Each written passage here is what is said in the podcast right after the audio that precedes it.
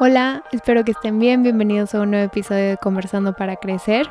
El día de hoy les voy a platicar de un tema que me parece súper importante, que es el tema de las hormonas sexuales femeninas y cómo afectan al cuerpo de una mujer.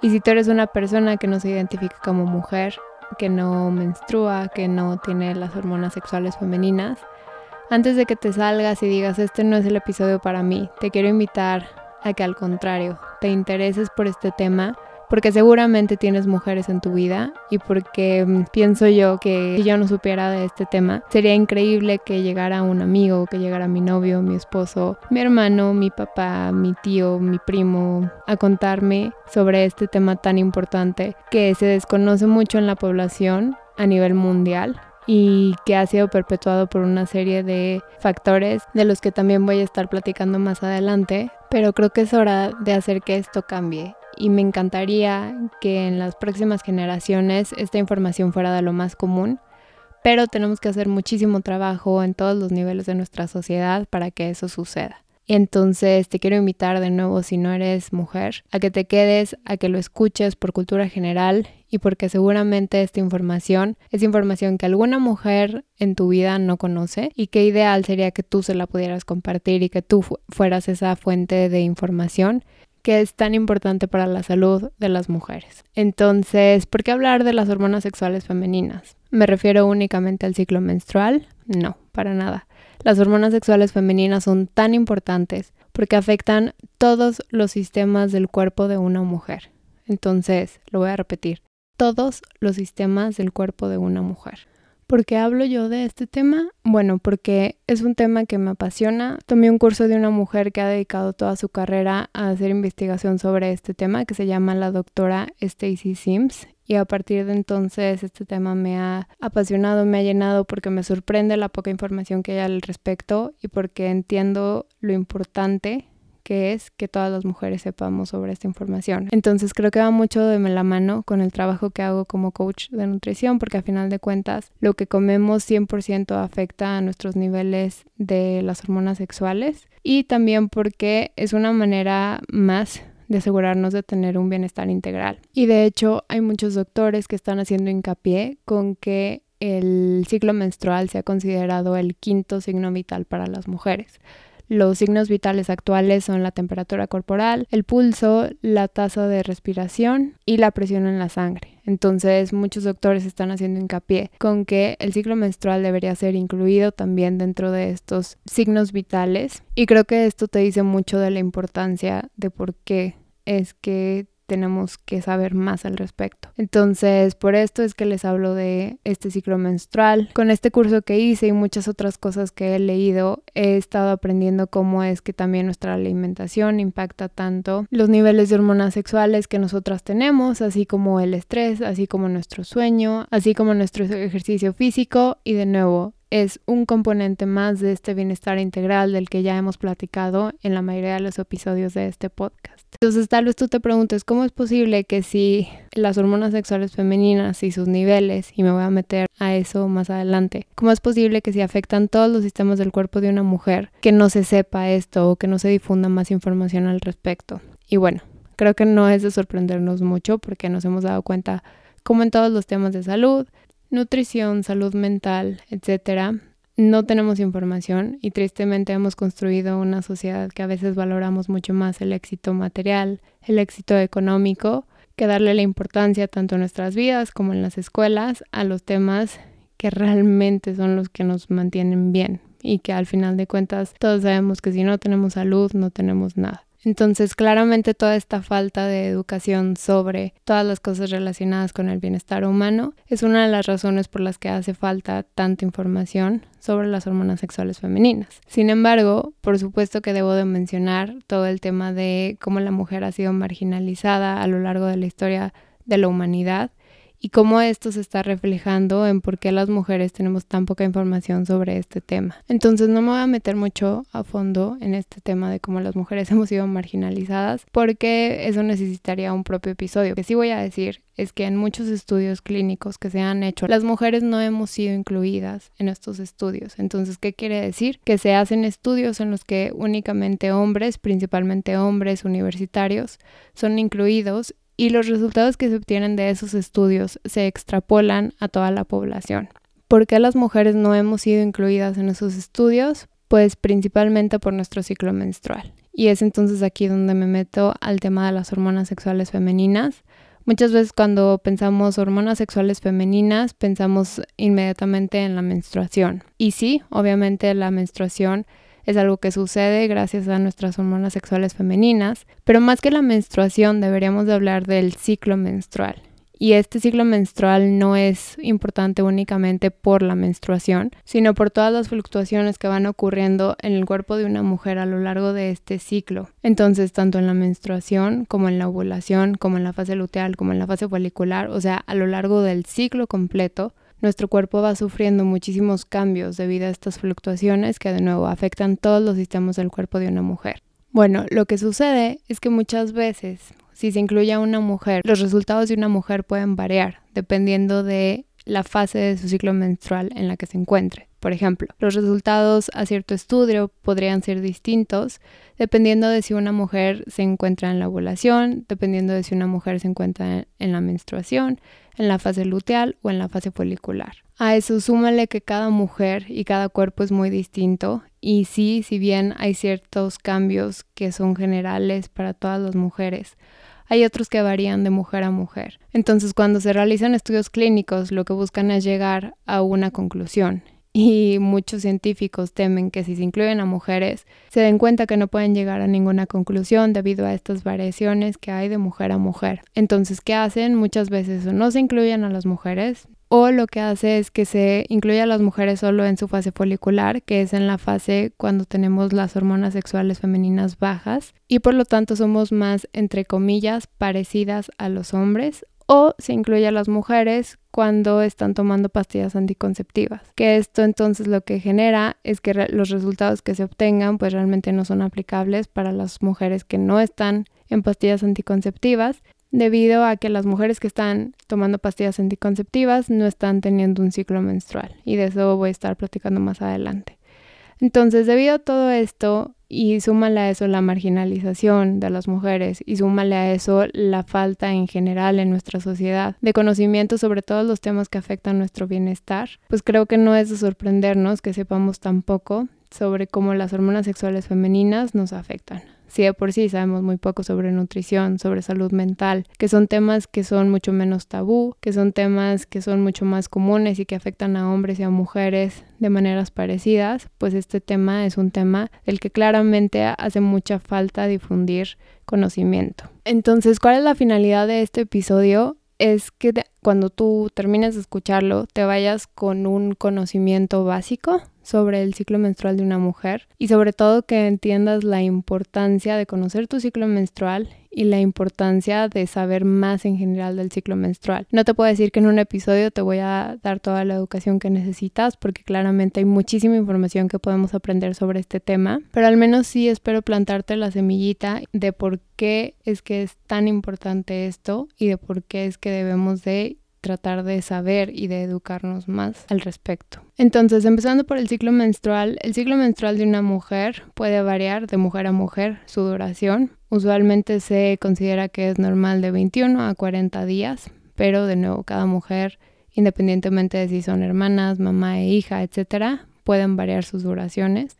Y este ciclo menstrual está compuesto por cuatro fases, que son la fase folicular, la ovulación, la fase luteal y la menstruación. En ese orden, aunque usualmente se cuenta que el ciclo menstrual inicia el día en el que tú menstruas, o sea, el primer día de tu menstruación, y a partir de ahí se empieza a contar tu duración del ciclo menstrual hasta que vuelves a menstruar. Y todos los días que pasen desde el primer día que menstruaste hasta el siguiente primer día de tu siguiente menstruación, es que entonces puedes contar cuál es la duración de tu ciclo menstrual. Entonces ahora hablemos de las fases de tu ciclo menstrual. Si quieren empecemos por la menstruación, que es en donde empezamos a contar los días de nuestro ciclo menstrual. La menstruación se considera de una duración normal si dura de 2 a 7 días.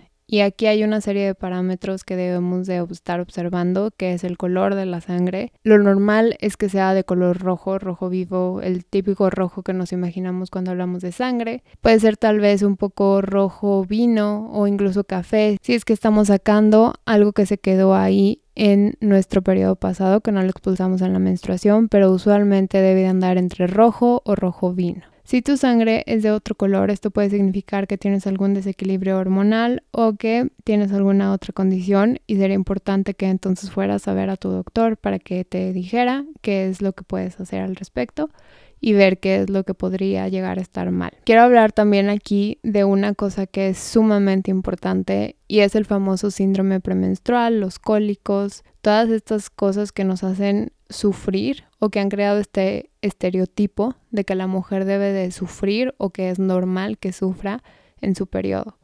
Y quiero hablar de esto porque no porque algo sea común significa que es normal.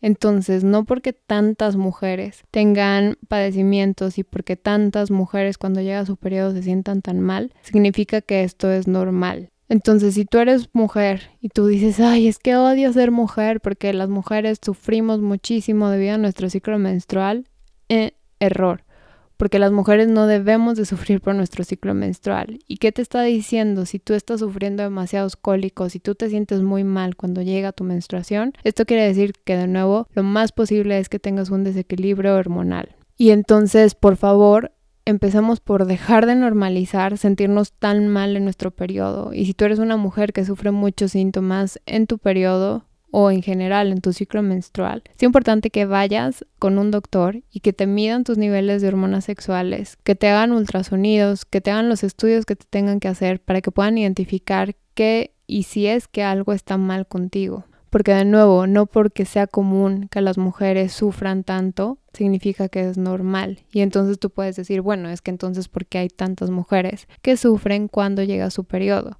Pues bueno, precisamente porque hace tanta falta de educación en qué es lo que debemos de hacer las mujeres para tener los niveles óptimos de hormonas sexuales. Y como ya había dicho, nuestra dieta, nuestros niveles de estrés pueden afectar de una manera impresionante nuestros niveles de hormonas. ¿Por qué? Bueno, piénsalo así. Tu cuerpo lo único que le interesa es sobrevivir. Entonces, si en algún momento tú estás muy estresada, si en algún momento no estás comiendo suficiente, tu cuerpo le va a dar prioridad a aquellas cosas que te van a mantener viva o vivo y tu ciclo menstrual o los niveles de tus hormonas sexuales no son una de las cosas que te mantienen viva. Y ojo, esto no significa que no sean importantes, pero en el orden de las prioridades, tus hormonas sexuales no van en el número uno. ¿Qué es lo que va en el número uno? Pues que tu cerebro funcione, que puedas respirar, que tu corazón lata, etc. Y estas son las cosas que son prioridad para tu cuerpo. En el momento en el que tú no estás comiendo suficiente comida, tu cuerpo dice, a ver, démosle atención a lo que realmente necesitamos para mantenernos vivos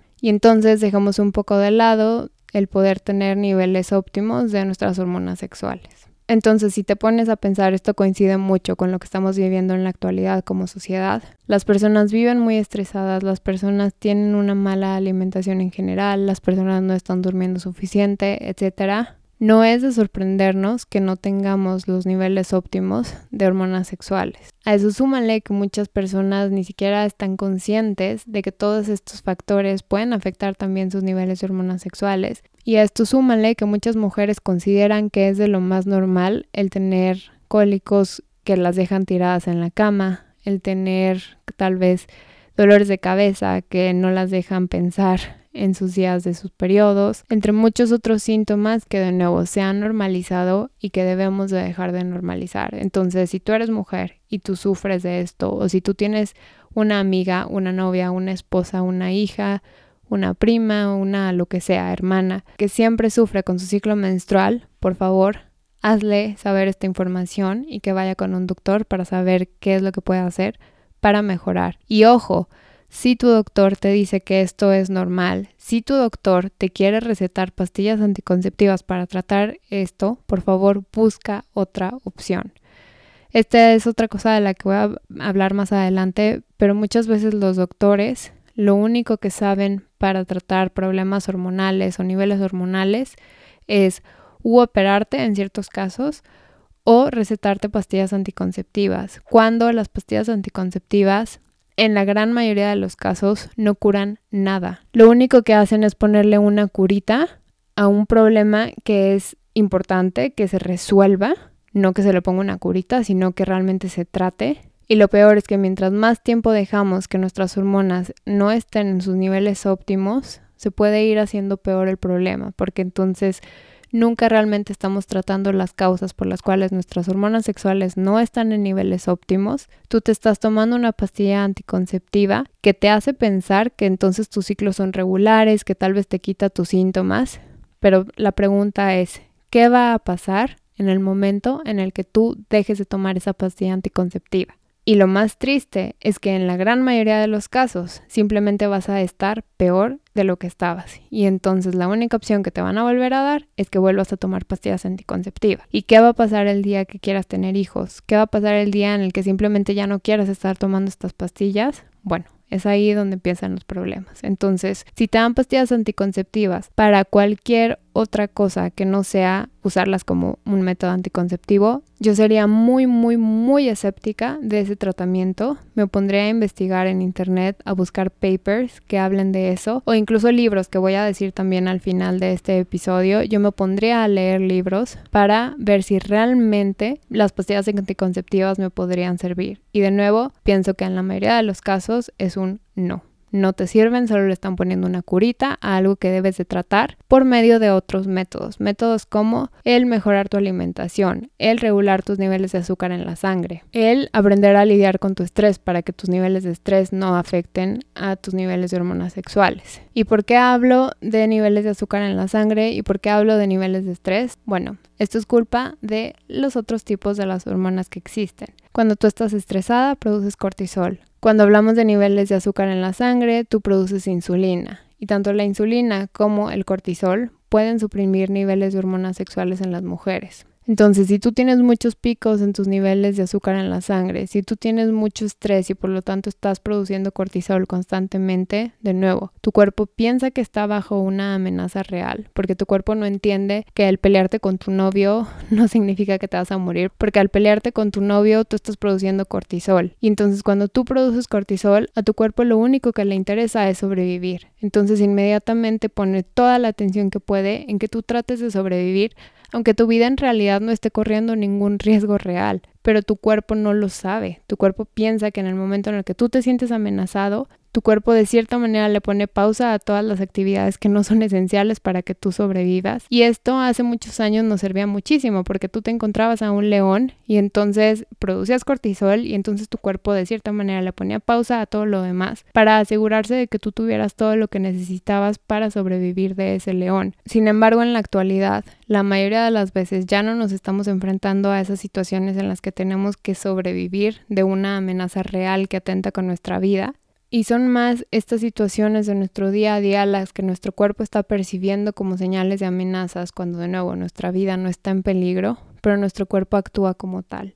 Y entonces vienen los problemas con nuestros niveles de hormonas sexuales. La insulina, de nuevo, también puede afectar nuestros niveles de hormonas sexuales. Entonces, si tú tienes desequilibrios en tus hormonas sexuales, lo importante sería ver qué es lo que te lo está causando es mucho estrés, es que tal vez tu alimentación no te está ayudando y empezar a explorar qué es lo que puedes hacer para que realmente puedas empezar a corregir esto y que tus niveles de hormonas sexuales vuelvan a donde deben de estar.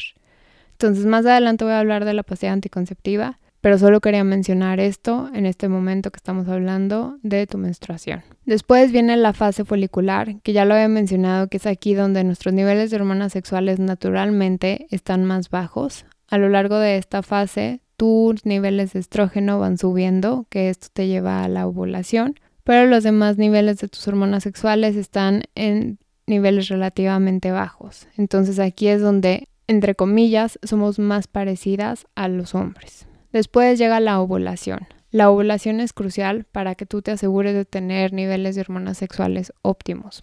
Y ojo, que te esté bajando no significa a fuerza que estás ovulando. Entonces, repito, que tú estés teniendo un periodo no significa a fuerza que estés ovulando, porque existen los ciclos anovulatorios. Y estos son ciclos en los que tu cuerpo simplemente no ovuló, pero sí estás teniendo tu menstruación. Entonces es por esto que es tan importante que tú te des cuenta si realmente estás ovulando, más allá de si tienes una menstruación o no, que obviamente claro que también es muy importante, que sepas si tú estás ovulando o no. ¿Por qué? Bueno, cuando tú ovulas, esto hace que en tu ovario se forme un cuerpo lúteo. Cuando se crea este cuerpo lúteo es que entonces tú puedes producir los niveles óptimos de progesterona. Y entonces, si tú no ovulas, no se produce este cuerpo lúteo y por lo tanto no puedes producir los niveles óptimos de progesterona y por lo tanto empiezas a tener más estrógeno que progesterona. ¿Y qué pasa cuando tienes más estrógeno que progesterona? Bueno, lo que sucede son los típicos síntomas premenstruales. Cólicos muy fuertes, dolor en los pechos, periodos con flujo muy abundante, migrañas premenstruales, ansiedad, entre otros. Entonces, súper importante que sepas si estás ovulando o no. ¿Cómo puedes saber? Bueno, hay varias maneras. Número uno puede ser por medio de tu flujo cervical. El flujo cervical es aquel flujo que vamos desechando a lo largo de todo nuestro ciclo menstrual y mientras más nos vamos acercando a la ovulación, más se va pareciendo a una clara de huevo. Es medio viscoso, es transparente y si tú digamos que lo agarraras entre tus dedos, sería algo como pegajoso. Entonces, si tú estás viendo que ya tu flujo cervical está así, esto puede significar que ya estás a un día o a dos de tu ovulación. Después también está tu temperatura, pero tu temperatura te la tienes que estar midiendo a lo largo de todo tu ciclo menstrual. ¿Por qué? Porque cuando tú ovulas, tu temperatura se eleva y se mantiene elevada hasta tu menstruación. Entonces, si tú te das cuenta que en la fase folicular tú estabas teniendo una temperatura y de repente tu temperatura empieza a aumentar y a un punto en el que se mantiene elevada, esto significa posiblemente de nuevo que ya ovulaste. También venden otros kits predictores de ovulación que tú puedes comprar en la farmacia, que son como pruebas de embarazo, digamos, entonces tú haces pipí ahí y estos kits te dicen tu nivel de hormona luteinizante. Esos niveles de nuevo de hormona luteinizante, cuando tú ovulas hay un pico y este pico es el que te puede indicar que de nuevo ya ovulaste. Entonces esas son maneras de saber que ya ovulaste. Si quisieras saber más, de nuevo en los libros que te voy a dejar al final puedes saber más o le puedes preguntar a tu doctor o puedes buscar en internet. Después de tu ovulación llega la fase luteal que la fase luteal es donde suben tus niveles de progesterona, de nuevo, porque como ya ovulaste, tus ovarios empiezan a producir progesterona porque se formó este cuerpo lúteo. Y entonces empiezan a subir tus niveles de progesterona, los niveles de estrógeno también suben un poco. ¿Y para qué suben? Bueno, porque lo que tu cuerpo está haciendo es que está formando el endometrio. El endometrio está en tu útero y es donde se implantaría tu óvulo si es que fuera fertilizado por un espermatozoide. Entonces ahí es donde se implantaría y entonces ahí empezaría a crecer tu bebé. Entonces lo que tus niveles de progesterona y de estrógeno están haciendo en tu fase luteal es asegurarse de que ese endometrio esté en perfecto estado para que en caso de que tu óvulo, que pasó de estar de tus ovarios a tu útero cuando tú ovulaste, si este es fertilizado, que entonces ahí se puede implantar y por lo tanto que ahí pueda crecer tu bebé. Ahora, si tu cuerpo se da cuenta que esto no está pasando y que tu óvulo no fue fertilizado, entonces es cuando bajan tus niveles de estrógeno y bajan tus niveles de progesterona unos días antes de lo que va a ser tu periodo. Y es aquí cuando entonces tu cuerpo sufre niveles de inflamación, porque de repente estas dos hormonas bajaron. Y es aquí cuando entonces se pueden producir todos estos síntomas del síndrome premenstrual. Entonces bajan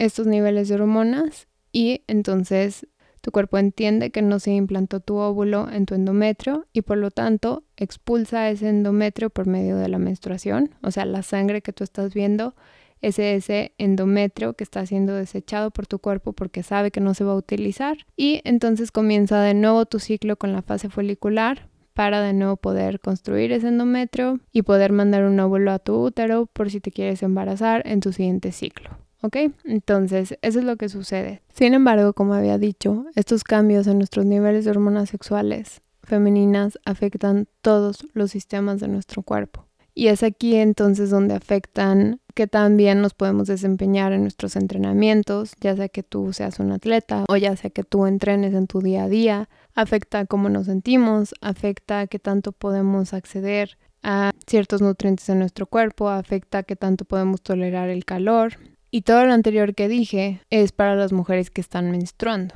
porque claro que después vienen las etapas de la perimenopausia y de la menopausia. La perimenopausia que es es cuando las mujeres pasan de tener su ciclo menstrual regular a que de repente empiezan a tener irregularidades, que tal vez sus flujos se hacen más abundantes de repente, que tal vez no están rindiendo también en sus entrenamientos. Y lo que está pasando aquí es que tu cuerpo está empezando esa etapa de transición que tiene que suceder para que tú pases de tener tus ciclos menstruales normales a estar en la menopausia. Entonces, esta es la perimenopausia, que de nuevo es un término que muchísimas mujeres desconocen qué es, ni siquiera sabemos muchas veces que existe. Y esto puede comenzar por ahí del final de tu década de los 30 o en tu década de los 40.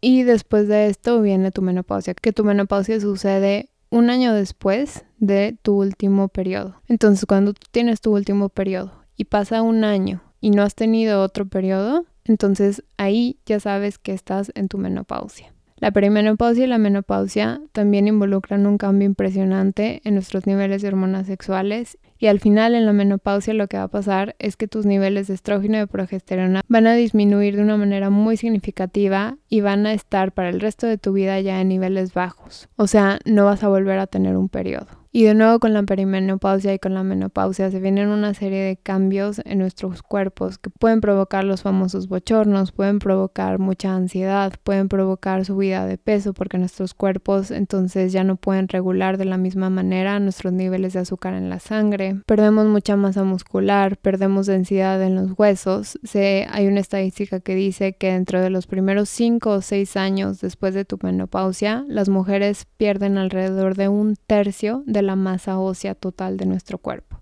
O sea, un tercio es muchísimo. Y con todo esto, de nuevo, hay cosas que podemos hacer para mitigar los efectos negativos que pueden llegar a tener la perimenopausia o la menopausia en nuestra salud y en nuestra calidad de vida. Y lo que debemos de hacer es informarnos al respecto para entonces saber qué es lo que podemos hacer para lidiar con estos cambios. Y les dije que iba a hablar de la pastilla anticonceptiva. ¿Por qué? Porque esto fue una de las cosas que más me sorprendió a mí cuando yo lo supe y es una de las cosas que más le sorprende a las personas, sobre todo a las personas que están tomando pastillas anticonceptivas porque no tienen idea. Y es que cuando tú estás tomando pastillas anticonceptivas, pierdes tu ciclo menstrual. Y tú vas a decir, no es cierto, porque a mí me sigue bajando. Pues no.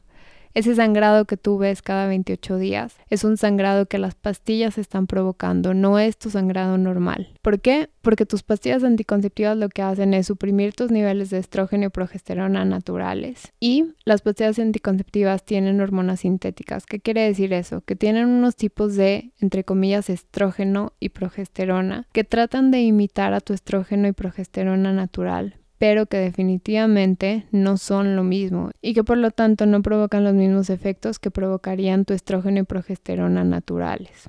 Entonces, si tú eres una mujer que está en pastillas anticonceptivas, lo primero es que sepas que no estás teniendo un ciclo menstrual y que por lo tanto muchas veces lo que sucede cuando te recetan las pastillas anticonceptivas para tratar problemas hormonales es que te las están dando precisamente porque si tus problemas hormonales vienen de tus niveles de estrógeno y progesterona normales que tienes, pues estas pastillas lo que hacen es suprimirte esos niveles y entonces se le pone una curita a estos problemas, tú piensas que todo está bien, pero oh sorpresa cuando tú te dejas de tomar estas pastillas, tus niveles naturales de progesterona y de estrógeno vuelven a como estaban o incluso peor y entonces sigues sufriendo todos los síntomas que tú estabas sufriendo antes de tomarte esas pastillas anticonceptivas. Entonces mi invitación aquí sería no usar a las pastillas anticonceptivas por otra razón que no sea por quererlas usar como tu método anticonceptivo e incluso si estás buscando un método anticonceptivo que también te asegures de explorar otros métodos. Están los DIUs que ahí ambos te permiten que sigas ovulando. Si bien el DIU hormonal puede prevenir el primer año que ovules para algunas mujeres, en teoría, después del primer año puedes ovular. El DIU de cobre siempre te permite que sigas ovulando.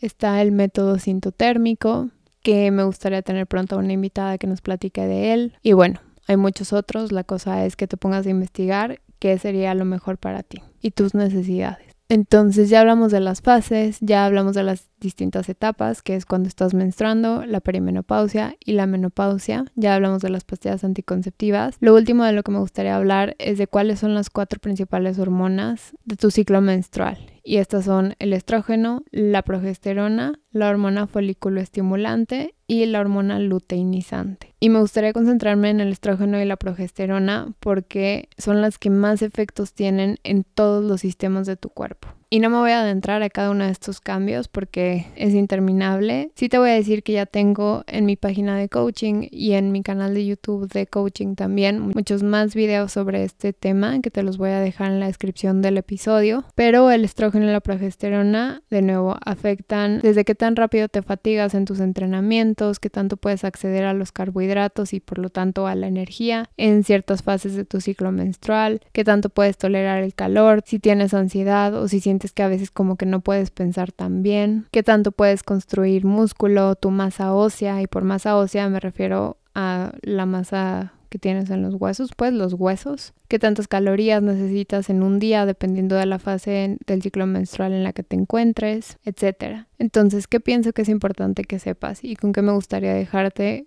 con este episodio? Número uno, que son cuatro fases de tu ciclo menstrual, fase folicular, tu ovulación, fase luteal y la menstruación. Número dos, que no es normal que tú tengas que sufrir tu periodo, por más que sea algo común, no es normal y es algo que debes de ir con tu doctor para que te enseñe más al respecto. Número tres, que hay muchas cosas que pueden afectar tus niveles de hormonas sexuales, como tu alimentación, como tus niveles de estrés. Número cuatro, que existen distintas etapas también en la vida de una mujer y que estas etapas conllevan muchos cambios tanto en nuestros cuerpos como en nuestras calidades de vida, que es cuando tú estás teniendo tus ciclos menstruales normales, después cuando entras a la perimenopausia y después cuando entras a la menopausia y que es crucial que te eduques de los cambios que pueden haber en cada una de estas etapas. Número uno, para que sepas qué esperar y número dos, para que no afecten a tu calidad de vida. Número 5, que cuando estás tomando una pastilla anticonceptiva, esta pastilla anticonceptiva está bajando tus niveles de hormonas sexuales femeninas y por lo tanto te está quitando tu ciclo menstrual y que no son la respuesta para muchas de las cosas que usualmente los doctores las recetan, que simplemente le están poniendo una curita a un problema que es mucho más grande y que debería de ser atacado por medio de corregirlo en lugar de simplemente taparlo. Y número 6, que son cuatro las hormonas protagonistas de tu ciclo menstrual, que son la hormona luteinizante, la folículo estimulante, el estrógeno y la progesterona. Y que de nuevo, estas hormonas afectan absolutamente todos los sistemas de tu cuerpo, más allá del simple hecho de hacer que ovules y que tengas tu periodo, afectan absolutamente todo dentro de ti. Entonces, con todo esto, espero que entiendas la importancia de por qué te debes de educar más que le cuentes a más gente sobre este tema, que le cuentes a todas las personas que se ven afectadas por este tema para que sepan, porque de nuevo es información que necesitamos difundir, que necesitamos gritar de todas las azoteas de los edificios porque hace falta mucha información al respecto y porque está afectando muchísimo la calidad de la vida de las mujeres tanto cuando las mujeres sufren porque llega su periodo y entonces se sienten muy mal, pero también cuando llegan a la etapa de la perimenopausia, a la menopausia, de repente hay un millón de cambios y no tienen idea de por qué está pasando y nunca en la vida se les ocurre que puede ser la perimenopausia porque en primeras ni siquiera saben que existe, nunca se les ocurre que puede ser la menopausia porque ni siquiera saben bien qué es la menopausia y que lo peor es que no saben qué pueden hacer para que no les afecte de manera negativa. Entonces te voy a dejar en los recursos los videos que ya tengo yo sobre el ciclo menstrual para que los veas, para que te eduques. Si tienes más dudas me puedes hacer preguntas por mi página de coaching que es arroba, bueno, mi usuario de Instagram que es arroba coach Ale, que también te lo dejo en las notas, o ahí mismo en los videos de YouTube. Y también esta semana te voy a estar dejando en Instagram los libros de los que puedes aprender mucho más sobre este tema, que también te los voy a dejar aquí en las notas del programa. No los quiero mencionar todos ahorita porque pienso que es mucho más sencillo que tú veas la lista y te pongas a investigar. Y bueno, de nuevo, si tienes alguna duda, si quieres saber más, me puedes escribir y podemos platicar de si es algo con lo que yo te pueda ayudar o que te pueda recomendar algún recurso o algún especialista con el que puedas ir. Pero de nuevo, lo que quiero que entiendas es que es muy, muy importante el estar educado sobre las hormonas sexuales femeninas, entender cómo nos afectan, entender que hay muchas etapas, conocer cuáles son las etapas de nuestro ciclo menstrual, cuáles son las etapas en la vida de una mujer, cuáles son las principales hormonas, de qué manera nos afectan y de nuevo que entendamos que por más que algo sea común, no significa que es normal y que debemos de ponerle atención a nuestro bienestar, que un ciclo menstrual puede ser un signo de salud o un signo de que algo no está funcionando bien en nuestro cuerpo y que hay algo que debemos de cambiar. Entonces espero que te haya servido mucho este episodio. Es un tema que me apasiona, es un tema que digamos que toqué todo por encimita porque para meterme a fondo a cada una de estas cosas, pues podríamos hacer un podcast en el que solo platicáramos sobre el ciclo menstrual y que entonces quede en ti el querer educarte más, el querer leer más al respecto, el querer buscar soluciones si es que te está afectando de manera negativa a tu calidad de vida, a tu bienestar y que difundamos esta información a todas las personas que tengamos en nuestra vida, tanto mujeres para que sus calidades de vida mejoren, pero también a nivel sociedad para que se empiecen a comprender mejor porque es que las mujeres somos distintas y que esto no significa que somos más débiles y que esto no significa que entonces es un problema ser mujeres, sino que entendamos cómo es que funciona una mujer y entonces que empecemos a hacer los cambios que debemos de hacer en la sociedad para que las mujeres también podamos vivir en armonía con este ciclo menstrual. Las mujeres tenemos un ciclo de 28 días a diferencia de tener un ciclo de un solo día y nos vemos obligadas a vivir en este mundo en el que se vive día a día y no vivimos entonces basándonos en nuestro ciclo menstrual. Si tú piensas que locura que entonces las mujeres vivieran de acuerdo a tu ciclo menstrual, pues ¿por qué no? Es simplemente cuestión de cambiar las cosas. No estoy diciendo que sea fácil, no estoy diciendo que mucha gente lo vaya a aceptar, pero al final de cuentas vivimos como vivimos porque vivimos en una sociedad patriarcal que sería tal vez muy distinto si viviéramos en una sociedad donde desde hace muchos años a las mujeres se les hubiera respetado, a las mujeres se les hubiera visto como iguales, etcétera. Entonces depende de tanto hombres como mujeres el poder ir poco a poco haciendo estos cambios tal vez en la cultura de tu empresa, en tu propia casa, en la escuela, en tu equipo de deporte, en tu gimnasio, etcétera, para que entonces creemos un espacio en el que las mujeres podamos realmente vivir en armonía con este ciclo menstrual y que entonces nuestra calidad de vida no sufra debido a la ignorancia que hay en nuestra sociedad. Te doy muchísimas gracias por escuchar este episodio. Espero que te sirva y espero que a partir de hoy empieces a ver todo este tema con la importancia que debe de tener y que de nuevo difundamos, difundamos, difundamos. ¿Ok? Que tengas un excelente día y platicamos el siguiente miércoles. Muchas gracias por escuchar. Bye.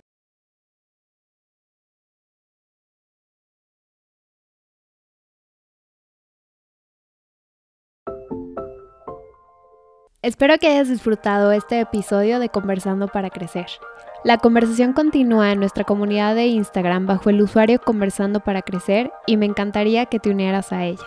En esta comunidad buscamos compartir más recursos sobre los temas que platicamos en este episodio para generar conversaciones sobre los mismos. También recuerda seguir a Conversando para Crecer en la plataforma en la que lo escuchas, para que no te pierdas ningún episodio. Que tengas un excelente día y te espero aquí el próximo miércoles. Bye.